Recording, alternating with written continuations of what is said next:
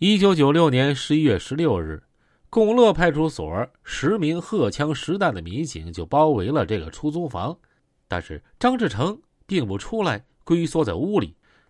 等了几个小时，民警怕夜长梦多，决定强攻。四个民警敲门，喊着查户口，把张志成给惊醒了。张志成从门缝就看过去，立即明白啊，是警察来了。根据大家的想法，张志成如此穷凶极恶呀，又以教父自居，那应该是操枪拼了，至少也应该自杀呀。可谁知道，这个家伙临了这胆子并不大。明知道已经无法逃走了，张志成却不敢拼命，试图蒙混过关，讨一条生路。他打开门：“你们找谁呀？”我们找这儿住的一个小伙子，啊，那小伙子出去了没回来。你干嘛的呀？我是房东。你是房东？你叫什么名字？张志成稍微一犹豫，随口说：“我我叫王正峰。”一个高个子民警使了个眼色：“哦，你叫王正峰啊？”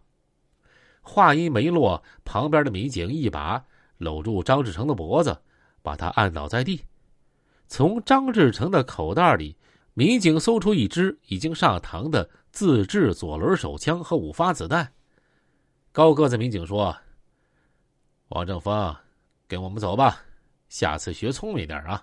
一口湖南腔还装广东人，不过你也没下次了。”至此，麻阳帮彻底覆灭。即便如此，这个帮派从一九九二年以来。在长达四年内，先后作案五十余起，枪杀多达十八人，开枪打伤三十多人，抢劫财物现金，总价值达到三百多万元。可以说，这是广州历史上最为凶恶的团伙之一。那么，所谓教父张志成下场如何呢？